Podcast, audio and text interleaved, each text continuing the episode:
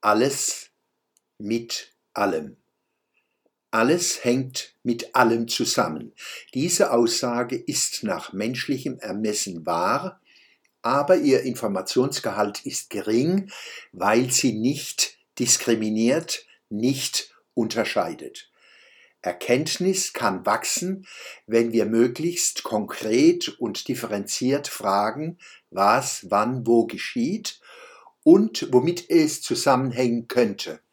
Aus prüfbaren Diagnosen von Ereignissen lassen sich brauchbare Prognosen und leistungsfähige Strategien ableiten, um bestimmte Zustände zum Besseren zu wenden.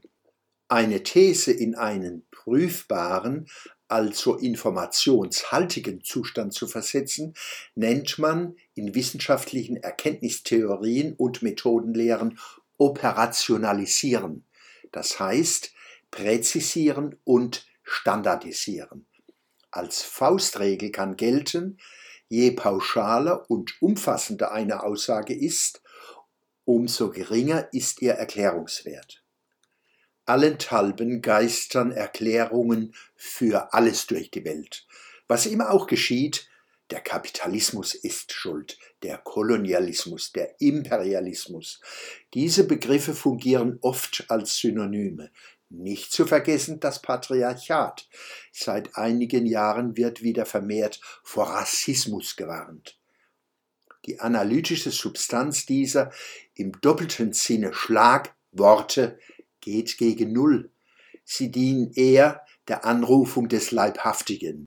Fridays for Future Demonstranten zeigen Plakate wie dieses Rettet die Bienen, schafft den Kapitalismus ab.